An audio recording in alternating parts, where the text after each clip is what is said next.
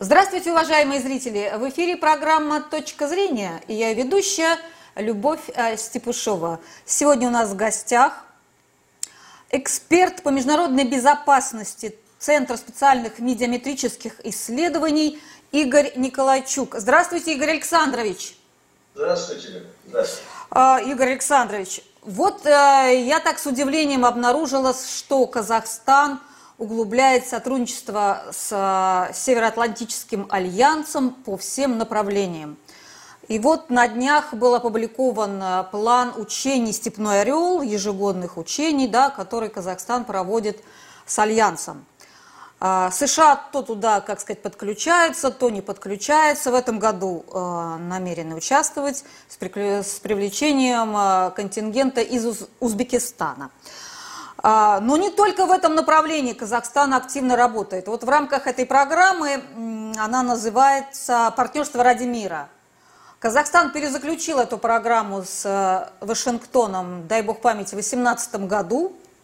Она какая-то такая полусекретная, э, о ней не распространяются, но тем не менее вот в рамках этой программы Казахстан уже с 2003 года, если я не ошибаюсь, вот планомерно наращивает сотрудничество. Есть учебные центры в Казахстане, где готовят э, военных по стандартам НАТО. Э, в некоторых учебных заведениях, в частности в Погран Академии в Алмате, готовят э, специалистов для охраны границы, э, в том числе российско-казахстанской, казахстанско-китайской границы. Поставляется оборудование для охраны этой границы. Что еще я не упомянула – есть такой э, антикризисный учебный центр Национальной гвардии Казахстана в Усть-Каменогорске. Это, э, так сказать, там готовят специалистов для охраны банка низкообогащенного урана, хранилища сырья для атомных станций. Это под эгидой Министерства обороны все еще. Э, Казахстан поддерживает транспортный коридор для армейских грузов США в Афганистан, что Россия уже не делает. А, вот, э, наверное, я все перечислила. Ну, если не, если не добавила что-то там о лабораториях, биолабораториях, то тоже они там действуют. А, вот э, э, Казахстан начал эту программу, расширяет ее каждый год и гораздо раньше, чем Украина все это начала. Но мы как-то смотрим, наше руководство, ну, не столько, что сквозь, сквозь пальцы, но не акцентирует на этом внимание. А, вот прежде всего вопрос такой, зачем Казахстану вот надо вот это такое активное сотрудничество с НАТО, с вашей точки зрения? Знаете, давайте вспомним то, что волею судеб, а я бы даже сказал волею э, заговорщиков в Беловежье, Казахстан превратился э, в независимую страну в субъекты международных отношений, и вот эту субъектность государственную ему нужно было поддерживать. Пункт второй. Э, Казахстан превратился э, в независимую страну э, не просто так, потому что там какой-нибудь дружный, сплоченный советский народ, грубо говоря, взял и просто решил выйти там из состава Советского Союза пользуясь своим конституционным правом. Нет, э, Казахстан, да и весь Советский Союз, вы меня это, лучше меня это знаете, наверное, как журналист, э, с которым приходится все время, которым приходится все время с этим сталкиваться. Советский Союз и Казахстан, в частности, был развален по национальному расколу, по национальному признаку. Вот э, я всегда люблю такой довод приводить. Вот э, был такой замечательный, в кавычках, кино Kill Bill 2, да? Убить Билла 2, да. Там, значит, э, героиня э, такая крутая, ну, сказка, конечно, для взрослых, но героиня крутая такая, киллерша, вот, понимаете, киллерша. Она освоила у китайцев прием, называется палец смерти. Вот ты ткни в эту какую-то болевую точку этим пальцем, и человек пройдет там три шага и умрет. Вот великий, могучий, нерасторжимый ни по каким там законам, э, не то что политики, а по-моему даже физики, Советский Союз пал, что вот э, ударили в эту болевую точку национализм. Поэтому Казахстан строит не просто национальное государство, а, а в извините, не просто а, независимое государство, а именно национальное государство. И на этот счет они все слегка, там, скажем, э, э, как бы э, возбуждены и mm-hmm. тщательно отслеживают э, вот эту свою субъектность, чтобы, не дай бог, кто-нибудь не покусился на то, что там Казахстан э, э, какой-то неполноценный в этом отношении. Последний пример, конечно, вот такой спарринг, э, партнерская разминка информационная между Никоновым и властями Казахстана, когда он только сказал, что независимость Казахстана или территория, там что-то я уже не помню. Подарили, подарили, по-моему, подарили мы. А? Подарили, по-моему, Россия подарили, подарила Казахстан. Подарили территории угу. э, э, России и Советского Союза. Ну, уважаемый Вячеслав э, здесь был неправ, подарили э, территории Казахстана, или, так скажем, сделали Казахстан э, впервые в истории Казахстана субъектом международных отношений коммунисты которые, используя вот э, как бы лозунг, популярный в начале 20 века, право нации на самоопределение, и советизировав каким-то образом уже э, э, э, эту территорию, создали вот казахскую советскую социалистическую республику. Вот, она уже тоже обладала в определенной степени государственной субъектностью, но там было, извините меня, Э, это очень важно перед тем, как я перейду к НАТО, там, и к другим mm-hmm. вот этим современным вещам. Очень интересная э, национально-этническая там ситуация. Я сам э, в молодости своей поработал корреспондентом в газете Шамширак Нуры Кургальджутского района Целиноградской области. Сейчас это уже столичный Аймак, понимаете, там, значит, Нур-Султан, называется бывший Целиноград. А, э, с этой точки зрения, с этой точки зрения, э, бегая по глубинке, э, я вам могу сказать, что во всех районных центрах были книжные магазины с четырьмя отделами. Это книги на русском языке, книги на украинском языке, э, самый, честно скажу, э, так сказать, бедненький, но по понятным причинам, книги на казахском языке и совершенно роскошные и блестящие изданные там книги, ну просто загляденье шедевры полиграфического искусства, книги на немецком языке, которые поступали из ГДР. То есть там вот был такой симбиоз какой-то народа, несмотря ни на что. Сейчас, конечно, э, Э, несмотря на то, что я очень высоко ценю как государственного, а давайте уж честно говорить, и партийного советского деятеля Нурсултана Абишевича э,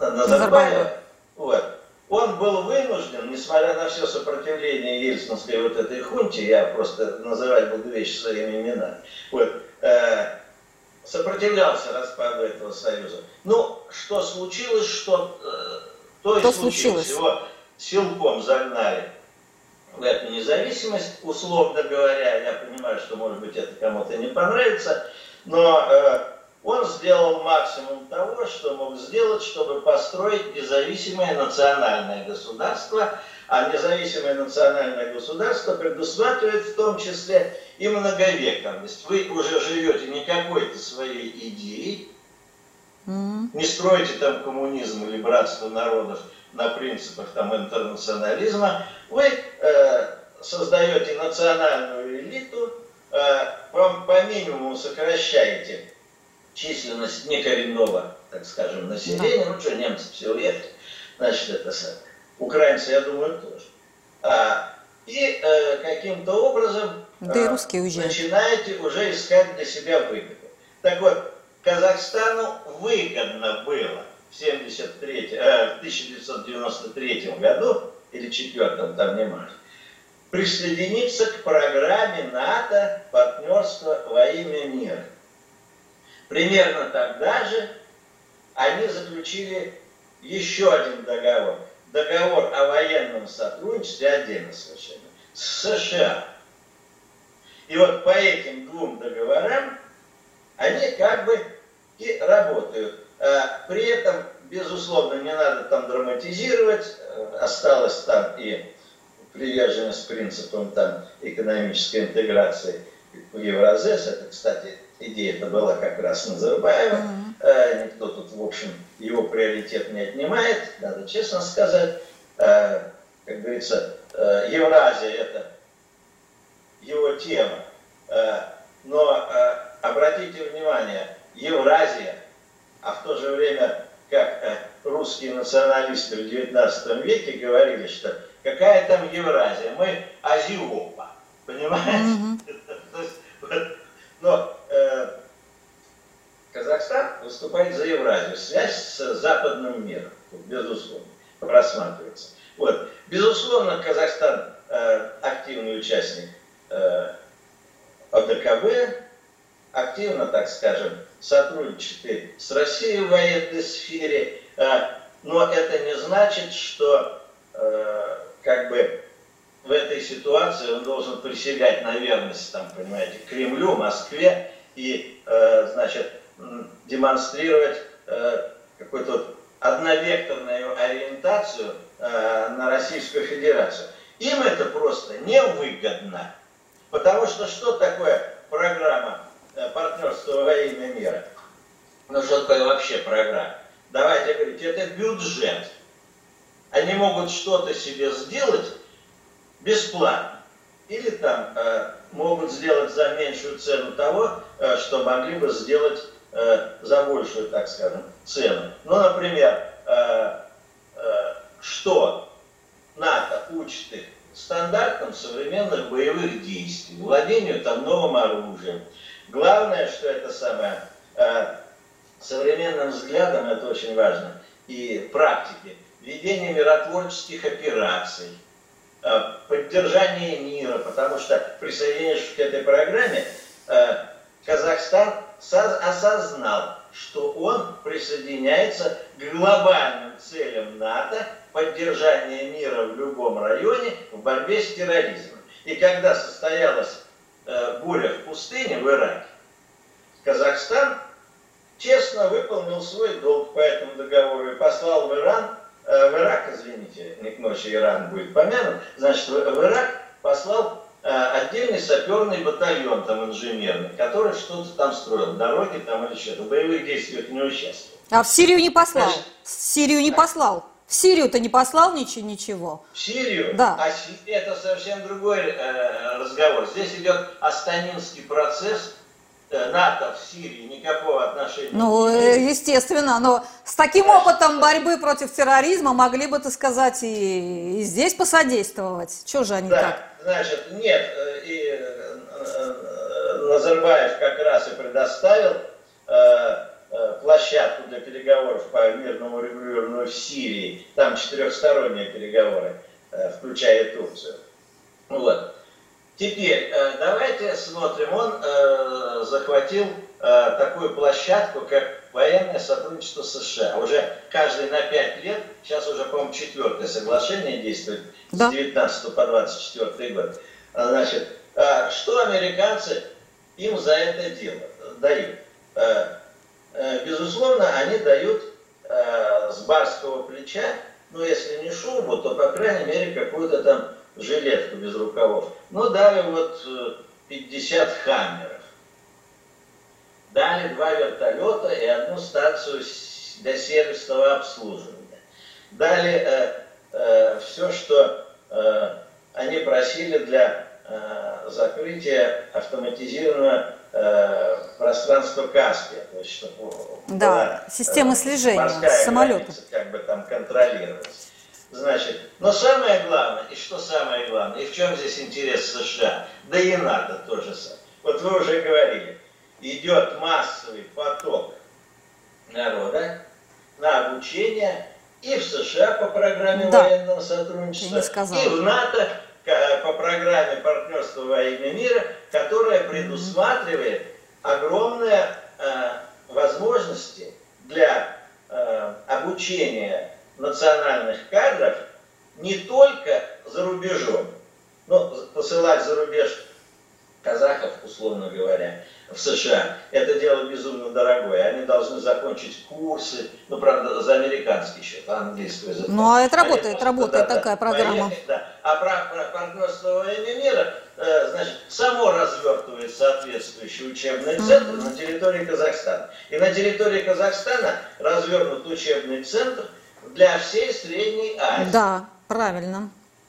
Вот, поэтому и они гордятся им. В Караганде. Угу. Откровенно говоря, э, вы понимаете, тут ведь э, что, на этот центр деньги дают, оплата за помещение, там, оплата там каких-то уборщиц и прочее. И страны не очень богатые, там, да даже очень богатые, никогда от этого дела не оказывается. Лишний доллар никогда не помешает. Вот. Теперь я предвижу вопрос, и вы наверняка там какой-нибудь э, э, его уточните. А им-то это зачем?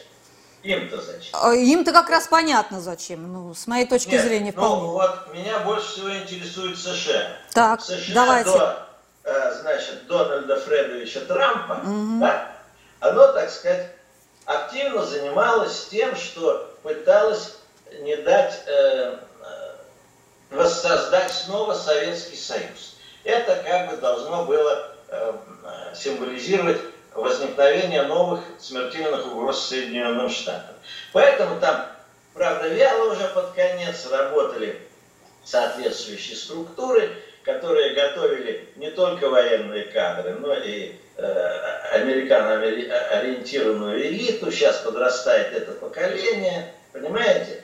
Вот. Сейчас вот поколение советских людей, там, которые еще помнят э, казахские руководители э, советское время, которые получили э, как бы это самое образование и жизненный опыт в Советском Союзе, политический жизненный опыт, они уже потихоньку уходят, на их место приходят отнюдь не подготовленные в Москве. Конечно. В университете дружбы народов. Конечно, да. Вот это и главное, да. И прочее Туда приходят очень конкретные, так сказать, хлопчики. Да, там это самое, если мы называем, батыры.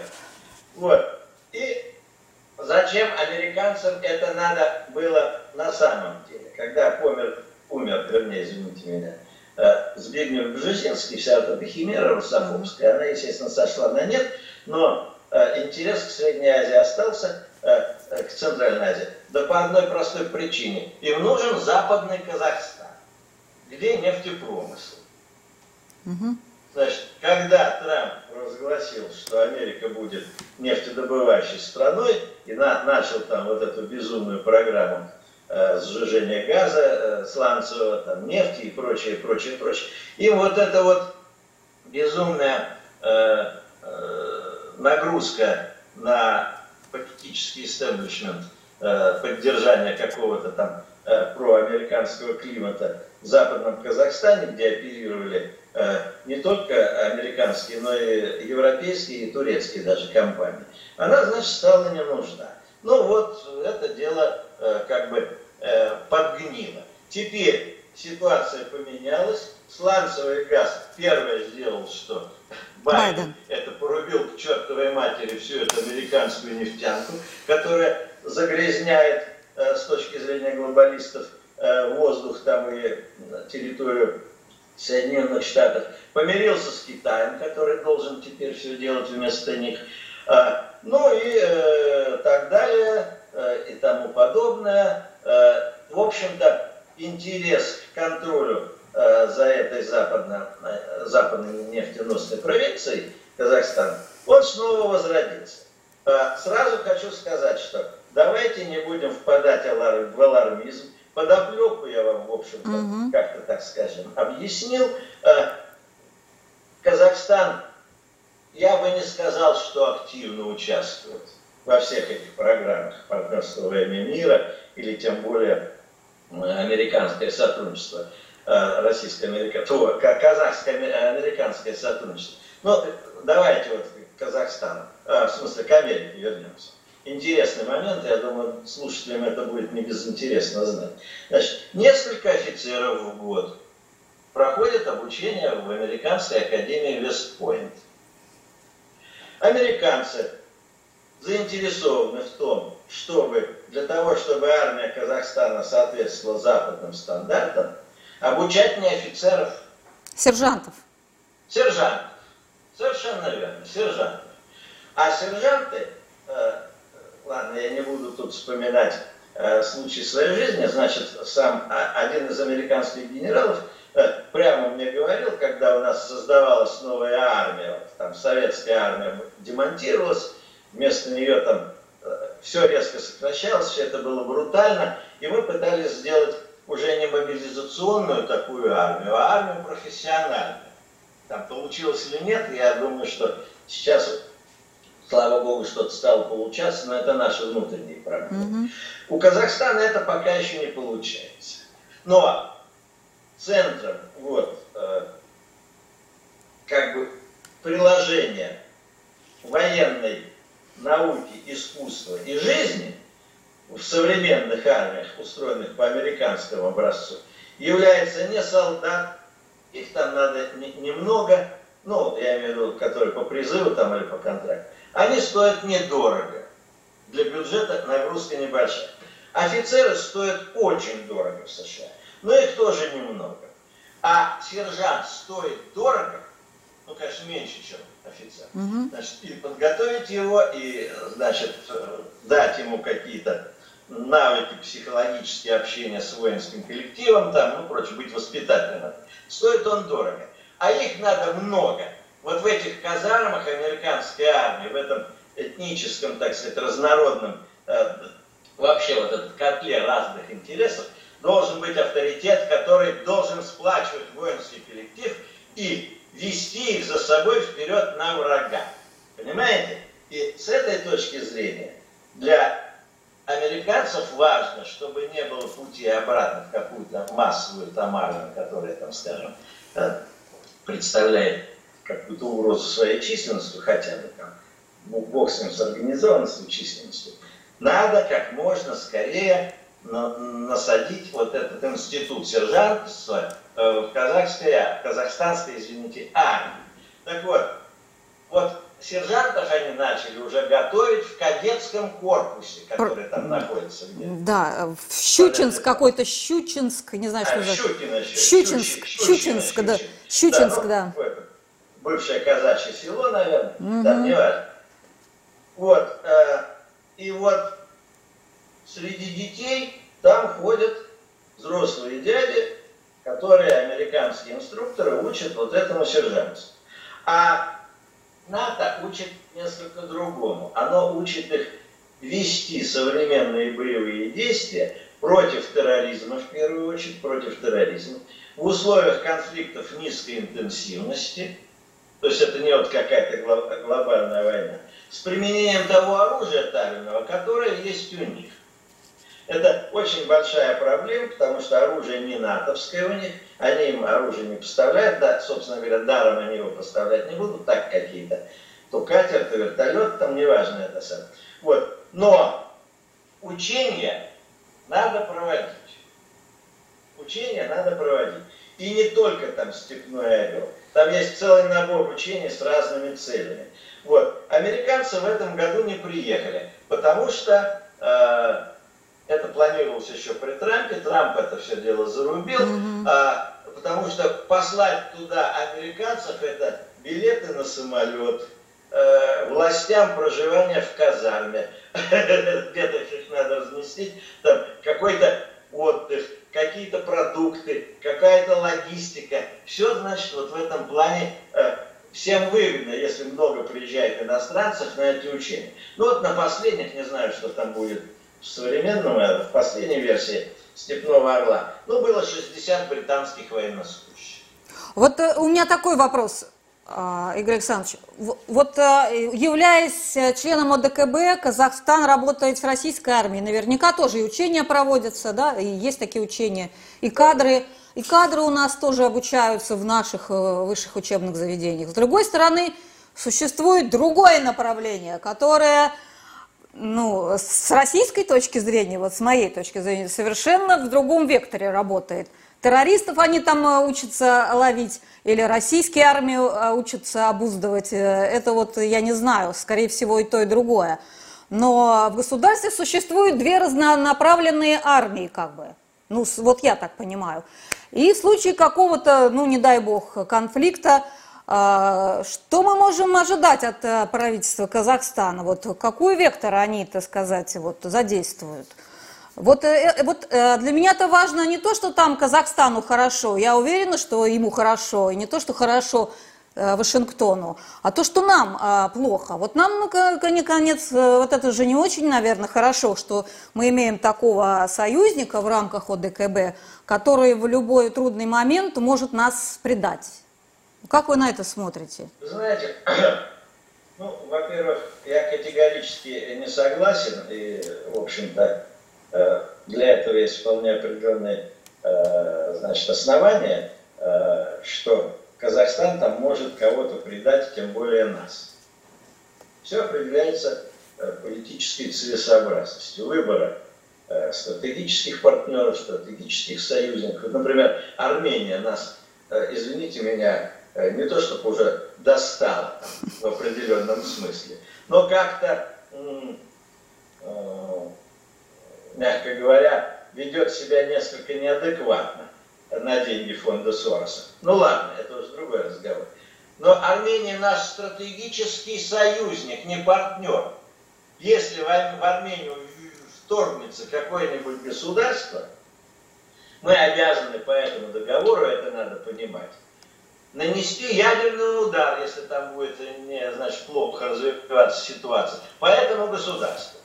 Если на территорию Армении, я сейчас это проговорю, э, будет зарегистрировано вторжение больших групп террористов, ну, войск без, без шевронов, там, частных военных компаний, которым проплачивают кто-то mm-hmm. там другое.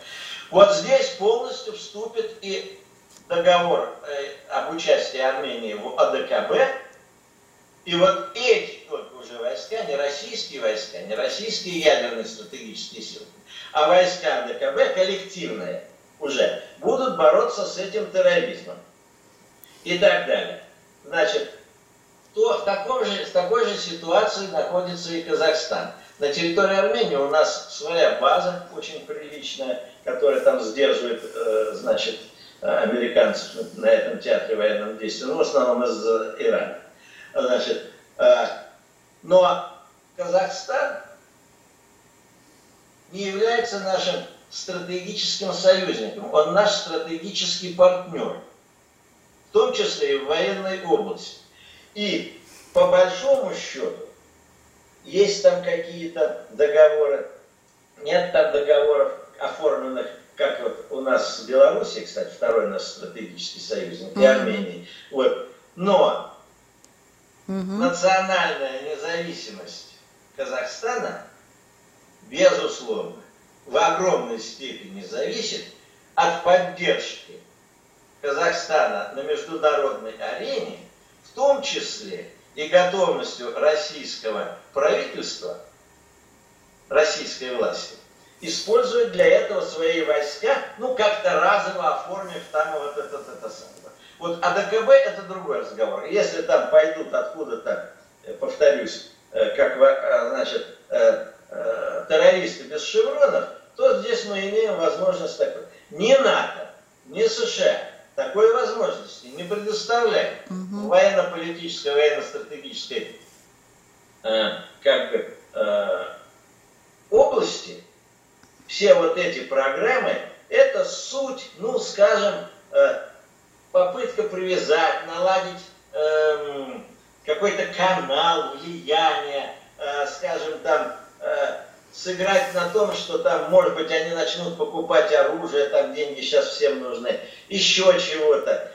Вот. Но, безусловно, у угу.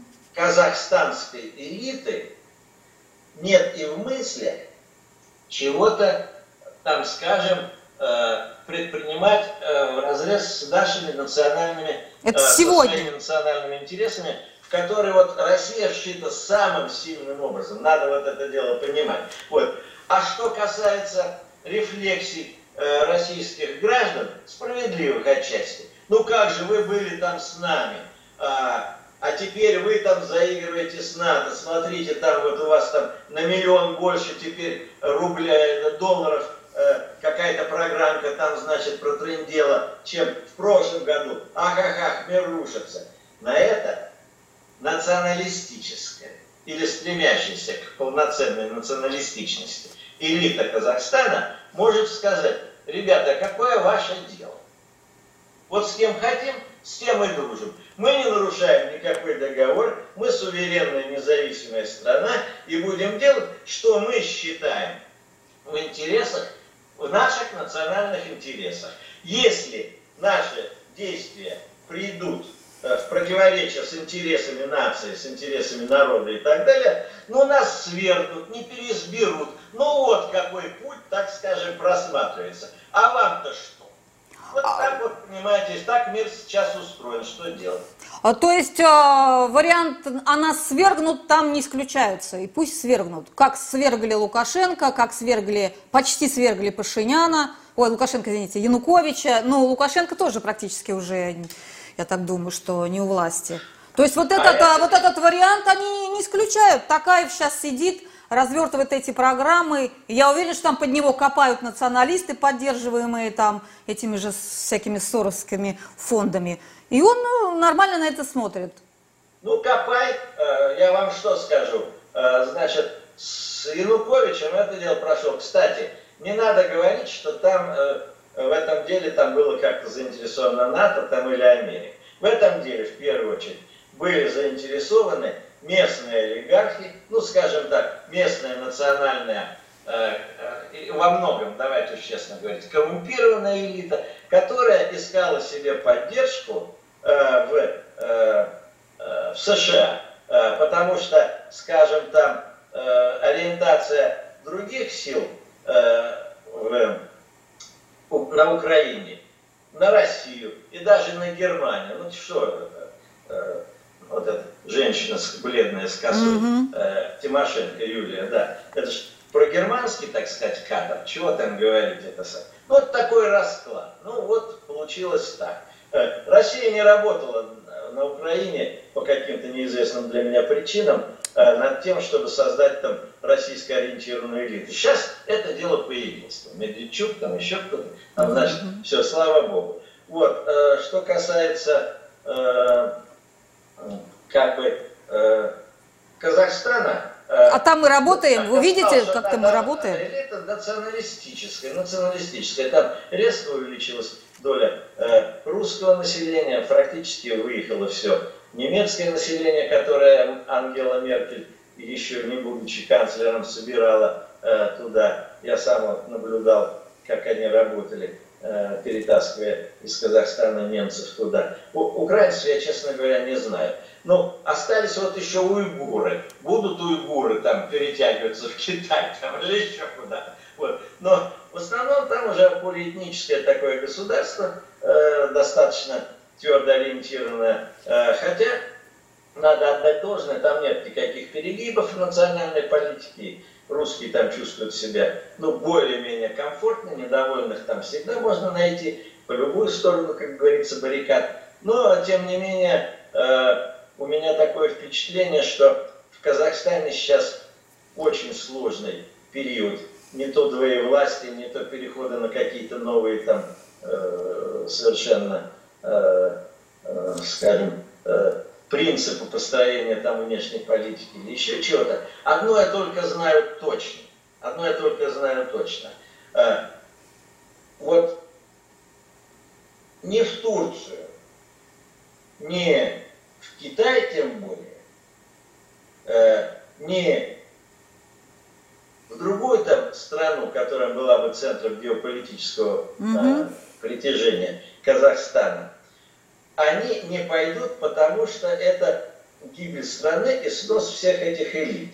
А, и единственное, что более-менее гарантирует э, пролонгацию независимого существования Казахстана в ближайшее будущее, это ориентация во внешней политике на Россию. А вот э, в экономической, в культурной, э, в военной даже в, определенном, в определенной степени. Это уж выбор казахстанских элит. Они рискуют либо местом в парламенте, либо портфелем министра, а как показывает современный опыт, и головой. Если они, так сказать, что-то сделают неправильно. Вот так. Игорь Александрович, когда вы вот так говорите уверенно, я с вами соглашусь, что у Казахстана вот без России нет будущего. Вот элиты, э, так сказать, да, э, вынуждены будут да, отдать свою власть. Но такая же альтернатива стояла и перед Украиной, и перед Арменией, и перед Белоруссией, и все равно трагические события там происходят и произошли. То есть э, вот эта констатация, что без вас мы, э, без, без России, э, эти республики бывшие как бы развалятся, и, и так, все это правильно, но тем не менее эти события происходят. Мы видим на наших глазах все это происходит и будет происходить.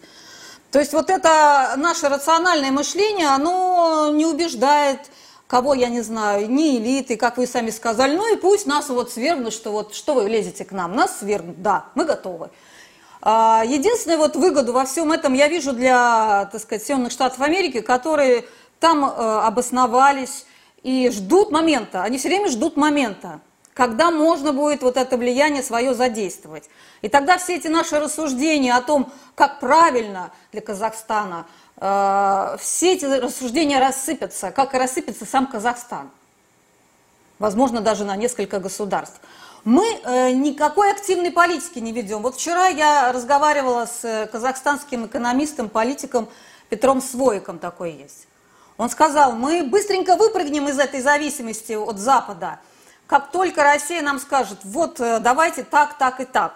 Вот у нас есть для вас такое-то такое предложение, валюта единая, там, типа рубля севовского и так далее. Давайте инвестировать, давайте, вот мы вас поведем. А так как они не видят ничего с нашей стороны, они вынуждены слушать то, того, кто им говорит какие-то конкретные вещи, да еще деньги дает на это. Вот мы-то почему? Мы все время думаем, что они рационально мыслят и не могут без России, не смогут без России нормально жить в мире. А э, они так не думают. То есть, то есть они, может быть, тоже так думают, но реальность совершенно другая. Мы-то почему активнее не действуем в этом направлении? Может быть, тоже что-то Казахстану предложить? Может быть, сказать им, не, давайте с НАТО не работайте. Мы, мы э, как бы говорим это хотя бы им там, учения не надо проводить, не надо вот так с НАТО, да, не надо вот э, идти у них на поводу. Или нам все равно плевать там, что там будет. Мы рассчитываем на их рациональное мышление, как вы только что сказали. Ну, это вопрос, давайте говорить откровенно, экономический. Угу. Совершенно понятно, что можно сколько угодно прижимать, э, призывать там Россию к э, дружбе с любой страной, хоть с инопланетянами. Вот. Но встает вопрос, а что мы с этого будем иметь? И у России встает вопрос, что mm-hmm. мы с этого будем иметь. Мир, к сожалению, лишен там идеологем, которые определяют политику. Это уж, как говорится, святое. Вот. Э, надо подумать много над тем, что, скажем, э, совершенно четкие существуют э, границы, нужно ли это, нужно ли это для элит, которые сейчас имеют власть реально Казахстане, в России. Как бы там ни говорили, но в конце концов у нас тут не интернационал, который мы должны всех там кормить или прочее. У нас mm-hmm. свои проблемы. Э, на Украине в первую очередь. Ну и так далее. Поэтому э, давайте, так сказать, будем э, реалистами и скажем, что процессы идут, процессы эти идут Э, в безопасном и даже желательном России направлении, а то, что э, кто-то там, э, скажем, проводит учения с НАТО или там посылает своих сотрудников в этот самый, как его зовут, господи, в Пентагон там mm-hmm. или еще чего. Mm-hmm. Ну, давайте, жизнь такова, что это дело суверенного государства. Вот Да, президент даже так любит говорить, да. А перед судом истории они ответят рано или поздно. Ну что же, Я не знаю, какой будет приговор. ну что же, я вот как-то да, наверное, так и есть. А с моей точки зрения, что у нас вот как-то мы, мы не, и, и внутри проигрываем, и снаружи не выигрываем. Как-то нигде, нигде у нас прорыва нету в России, я имею в виду. Вот, Ну, это печально, делать? это печально, Значит, да. э, Вот значит, потерял наш президент какой-то, вот у него был там по молодости, это Мюнхенская конференция была, там что-то, реформы какие-то. Вот. И Давайте, сейчас это все потеряно как-то. Значит, э, как говорится, не будем там, значит, обсуждать э, какие-то внутренние вещи, я просто не готов сейчас это Да, сказать, а хорошо. с удовольствием бы другой вопрос это делать. Значит, жизнь такова, когда, какая она есть. У нас есть СНГ, у нас есть э, различные договоры, ну тот же договор там в военной области. У нас есть масса других, значит, Мгм. договоров. И мне кажется, что э, вот те потенции взаимной дружбы и взаимного притяжения, которые существуют между Россией и Казахстаном, они гораздо сильнее, чем э, между э, Казахстаном, Турцией, Казахстаном, там, условно говоря, э, э, э, там, э, США, и уж точно, совершенно точно, гораздо сильнее, чем между Казахстаном и э, Китаем. Вот это да, это вот, так сказать, меня больше волнует, чем то, что НАТО, там, скажем, присылает 20 солдат на учения и прочее. Ну что? вот, извините, да, там... Игорь это- Александрович, да, я, я э, благодарю вас за интервью, э, было очень интересно. Э, Лишь бы только вот молодое поколение разделяло нашу с вами точку зрения. А я сообщаю зрителям, что у нас в гостях был эксперт по международной безопасности Центра специальных медиаметрических исследований Игорь Николайчук. Мы говорили о Казахстане, о том, как э, Казахстан сотрудничает с НАТО, с Россией, э, и что нам ждать от этого сотрудничества в будущем. Большое спасибо за внимание. Это была программа «Точка зрения». Я ведущая Любовь Степашова. До свидания.